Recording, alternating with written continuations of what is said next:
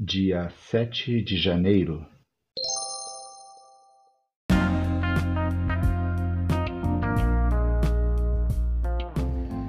Bíblia Bom Dia, versão Nova Tradução na Linguagem de Hoje. Reflexões, Pastor Israel Belo de Azevedo. Áudio, Pastor Flávio Brim.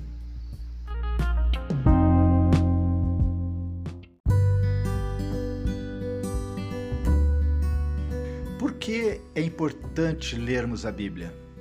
É importante porque a Bíblia ela é a palavra de Deus. Quando você lê a Bíblia, Deus fala com você.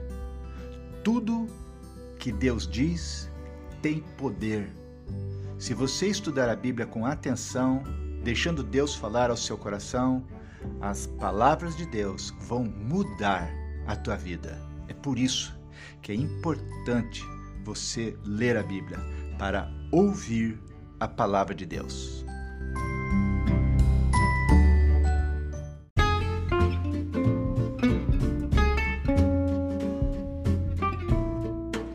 Seja bem-vindo! Você está fazendo parte da jornada da leitura e meditação da Palavra de Deus em dois anos. Os áudios que você aqui vai ouvir, eles terão no máximo uma duração de 30 minutos. Você vai recebê-los diariamente.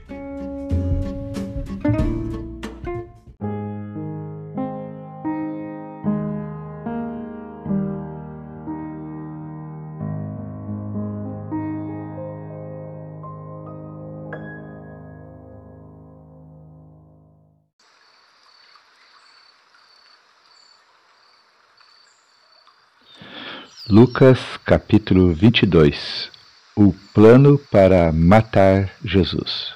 Oremos. Senhor, obrigado pela oportunidade de lermos mais uma vez a tua palavra.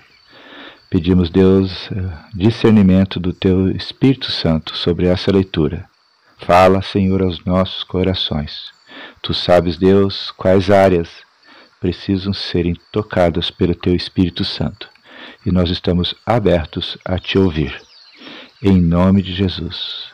Amém, Senhor. Versículo 1 Faltava pouco tempo para a festa dos pães sem fermento, chamada Páscoa. Os chefes dos sacerdotes e os mestres da lei procuravam um jeito para matar Jesus em segredo, porque tinham medo do povo. Versículo 3: Judas trai Jesus. Então Satanás entrou em Judas, chamado Iscariote, que era um dos doze discípulos.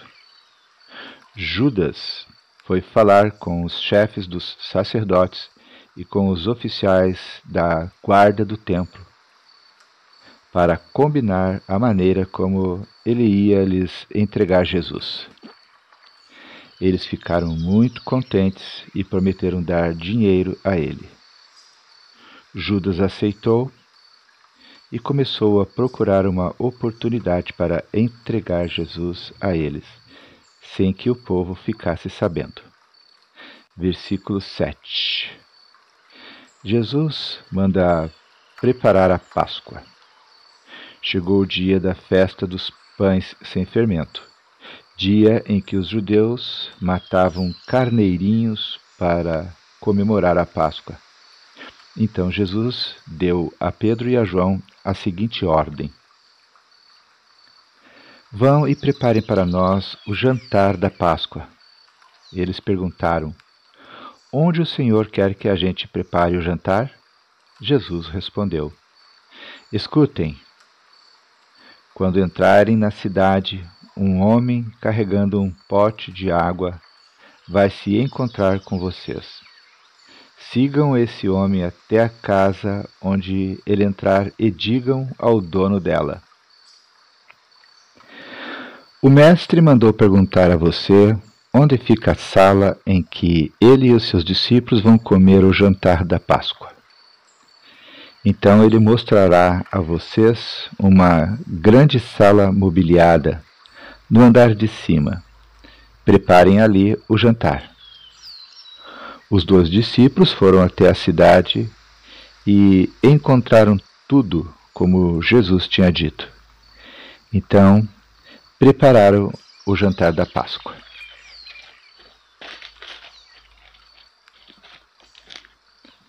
Versículo 14 A ceia do Senhor.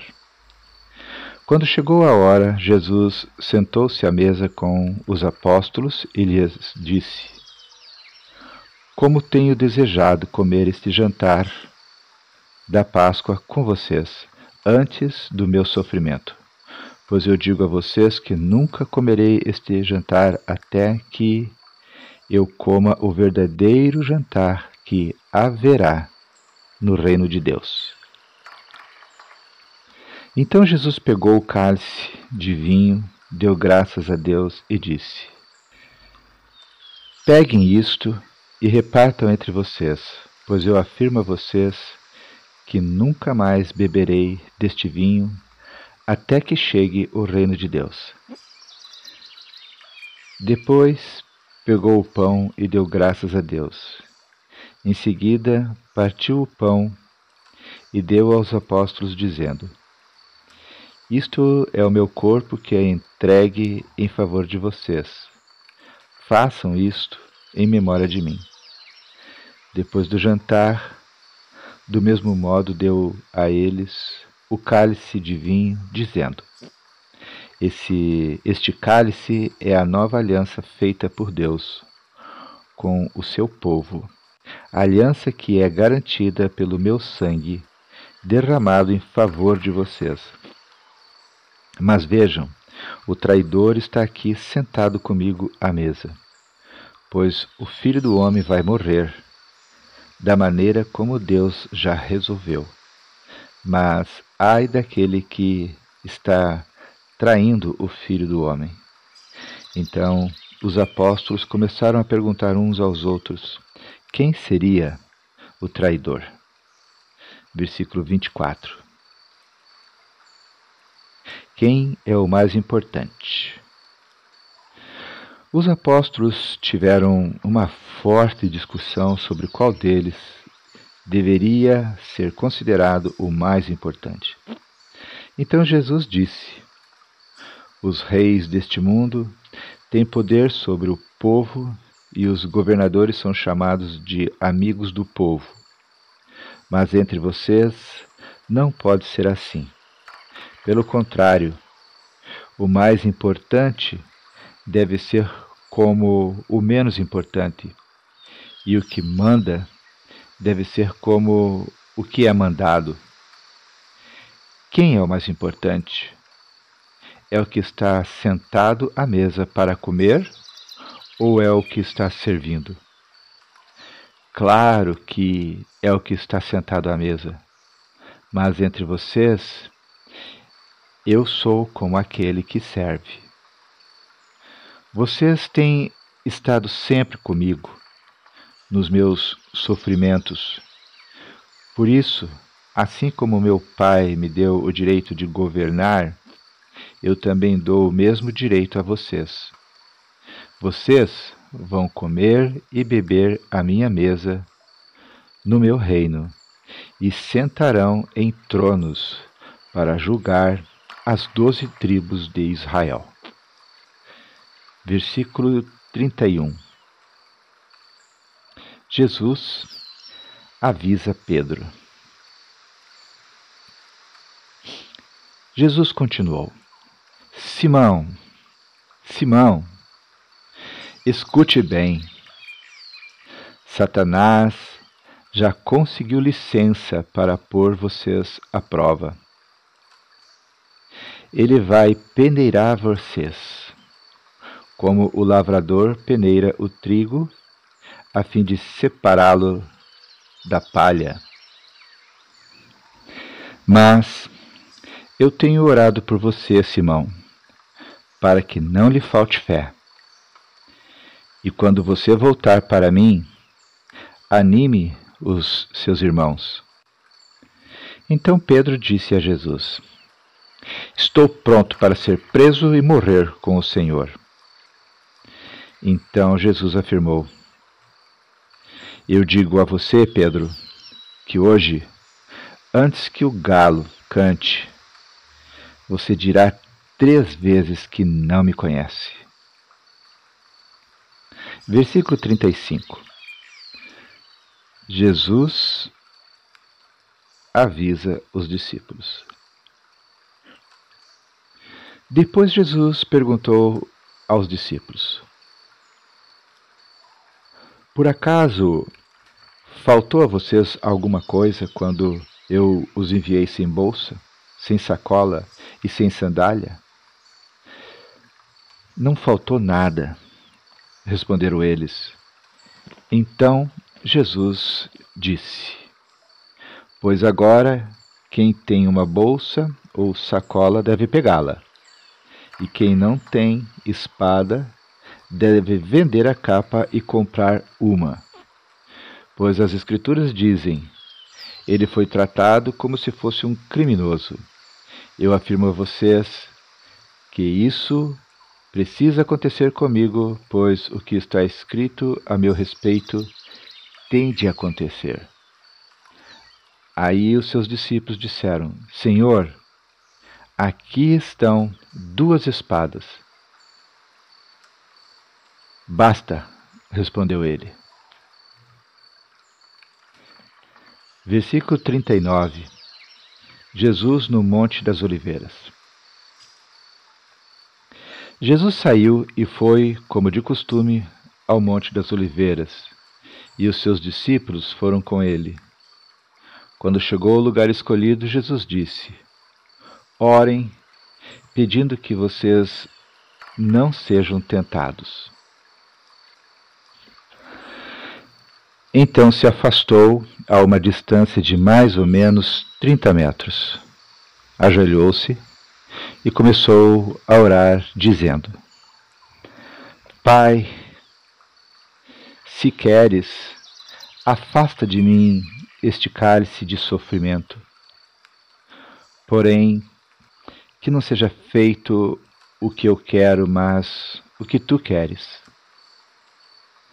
Então, um anjo do céu apareceu e o animava. Cheio de uma grande aflição, Jesus orava com mais força ainda. O seu suor era como gotas de sangue caindo no chão.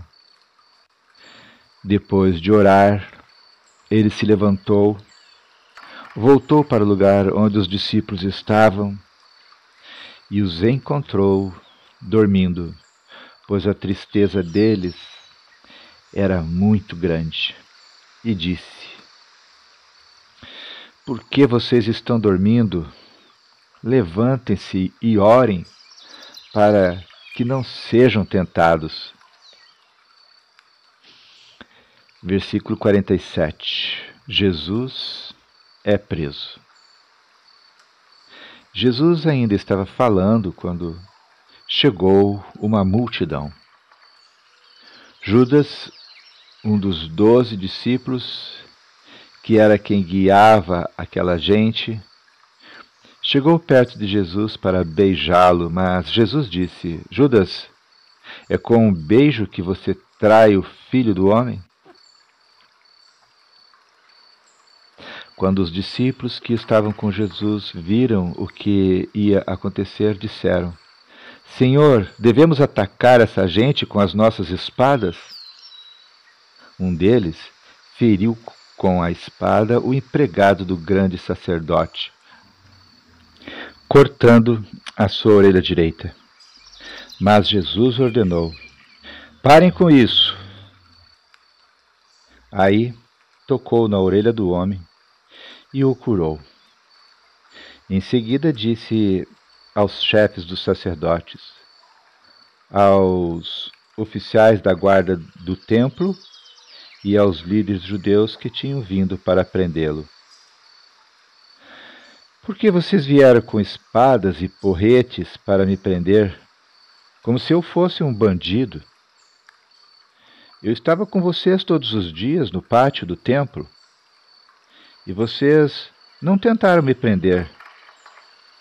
Mas esta é a hora de vocês e também a hora do poder da escuridão.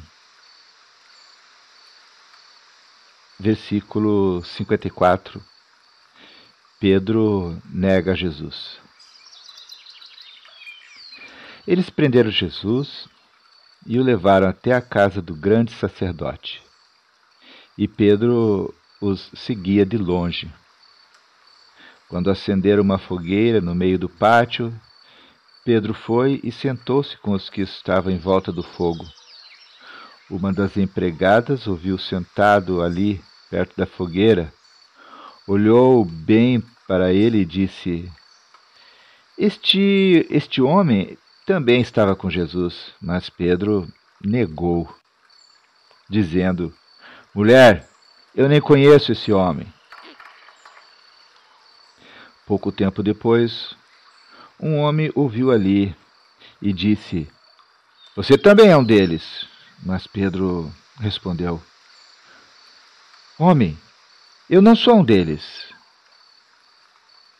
Mais ou menos uma hora depois, outro insistiu: Você estava mesmo com ele, porque também é galileu. Mas Pedro respondeu: Homem, eu não sei do que é que você está falando. Naquele instante, enquanto ele falava, o galo cantou. Então o Senhor virou-se e olhou firme para Pedro. E ele lembrou das palavras que o Senhor lhe tinha dito. Hoje, antes que o galo cante, você dirá três vezes que não me conhece.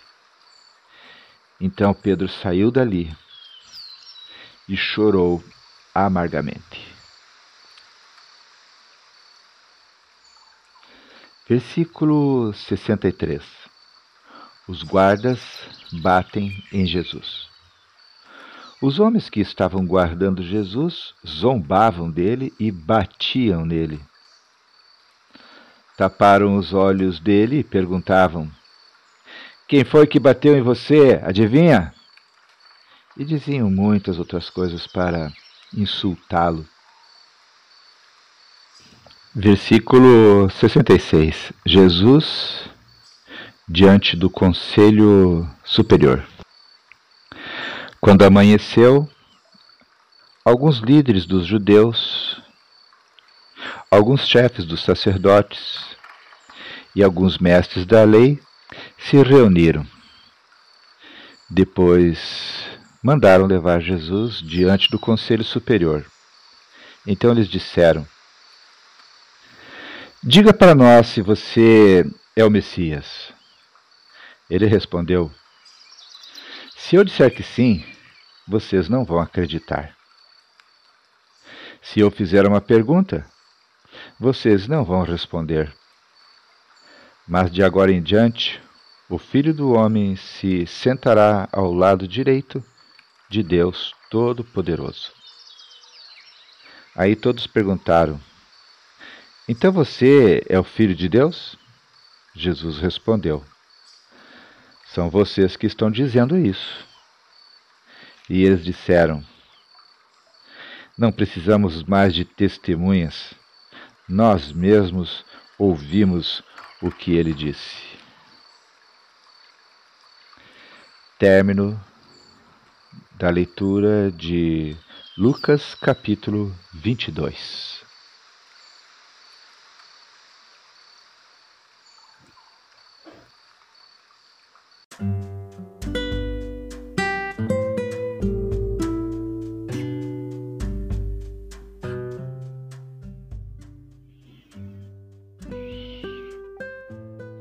Nesse capítulo que acabamos de ler, o capítulo 22 de Lucas, no final dele a gente percebe as pessoas já com Jesus preso, acusando, e a gente não percebe Jesus se defendendo. defendendo a imagem dele, é, o ministério dele, a missão dele. Jesus não se defende. Ao contrário de muitos de nós que, por estarmos preocupados com a nossa imagem, muitas vezes estamos sempre nos defendendo para que a nossa imagem não seja destruída. Para nós, a imagem é tudo, pelo menos para alguns de nós que gastamos muito tempo para nos defender. Quando julgado, Jesus sequer respondeu. Ele não respondeu porque sabia que o julgamento era uma farsa. Ele também não se defendeu por entender que não devia perder tempo com isso. Em se defendendo de uma acusação, fariam outra. Ao longo da vida, podemos também perder tempo defendendo a nossa reputação. Essa necessidade de autodefesa vem de um sentimento de insegurança. Quando estamos seguros da nossa identidade, postamos-nos com mais serenidade diante das críticas ou mesmo diante dos ataques. Precisamos saber, na teoria e na prática, que Deus nos defende. E essa é a melhor defesa. Deus nos defende. Vemos isso em Salmos 54, 4, Salmo 94, 22, Salmo 109, 31 e Salmo 144, versículo 2.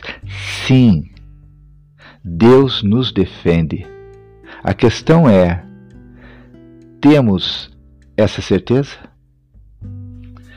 Quando nos concentramos em nos defender, nos dispersamos do nosso foco, deixando de lado a nossa missão. Não perder tempo em nos defender não quer dizer desprezar o que dizem a nosso respeito aquilo de válido que ouvimos a nosso respeito deve ser uma oportunidade para o nosso crescimento. Devemos, sim, ignorar o que não vai nos ajudar e fazer melhor ou ser melhor.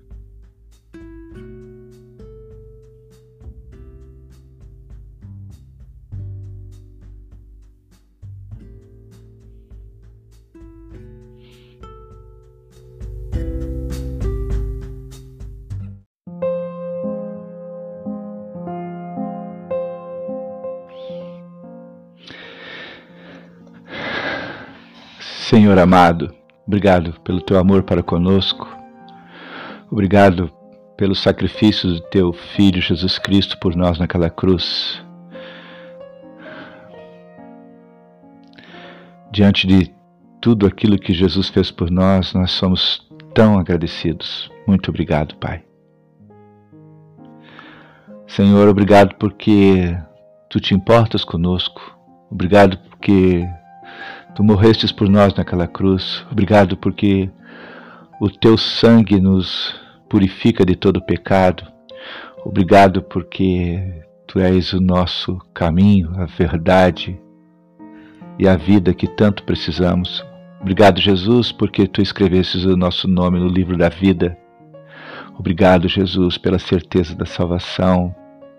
Obrigado pela pelo teu amor manifestado de tantas formas. Obrigado porque nós não precisamos nos justificar diante dos homens. Precisamos apenas, Senhor, estarmos, a Deus, justificados diante de Ti. Tu nos conheces, Senhor, Tu nos corriges, Tu nos purifica, Tu nos santifica, Tu nos edifica, Tu nos abençoa, Tu nos transforma Afinal, somos a tua casa, temos o teu reino dentro de nós e estamos assentados ao teu lado na eternidade. Obrigado, Senhor. Aquele momento da celebração da ceia com os teus discípulos foi um momento tão especial. Tu estavas ali falando já do teu sangue que tu sabias que seria vertido pelos para perdão dos nossos pecados, para a remissão dos nossos pecados, enquanto ovelhinhas lá fora estavam sendo sacrificadas para a celebração da Páscoa, tu sabias que tu serias a próxima ovelha que seria sacrificado por nós dali algumas horas e não restaria nenhuma gota de sangue em ti. Obrigado, Jesus, porque tu nos alertas para estarmos vigiando, para não entrarmos em tentação, mas se cairmos em tentação, se entrarmos em tentação, que não caiamos na tentação. Mas somos agradecidos, Senhor, porque quando vemos Pedro caído, prostrado, chorando por causa da sua fraqueza, desesperado, vai para longe. E depois tu o busca. E aquele momento foi tão especial. Tu sabe quem nós somos, as nossas fraquezas, nossas limitações. Então o que importa, Senhor, é estarmos justificados diante de Ti. Obrigado por esse peso que nós cristãos podemos abrir mão deles, de ficarmos nos justificando para o mundo, porque nós já fomos justificados por Jesus Cristo, pelo teu sangue naquela cruz. Ninguém mais tem direito de nos acusar, nem mesmo o diabo. Estamos justificados, santificados, e nós te louvamos por isso. Muito obrigado, Senhor, por essa leitura de hoje. Obrigado pela liberdade que nós temos em Ti. Nós te louvamos, nós te bendizemos. Em nome de Jesus é que nós oramos. Amém, Senhor.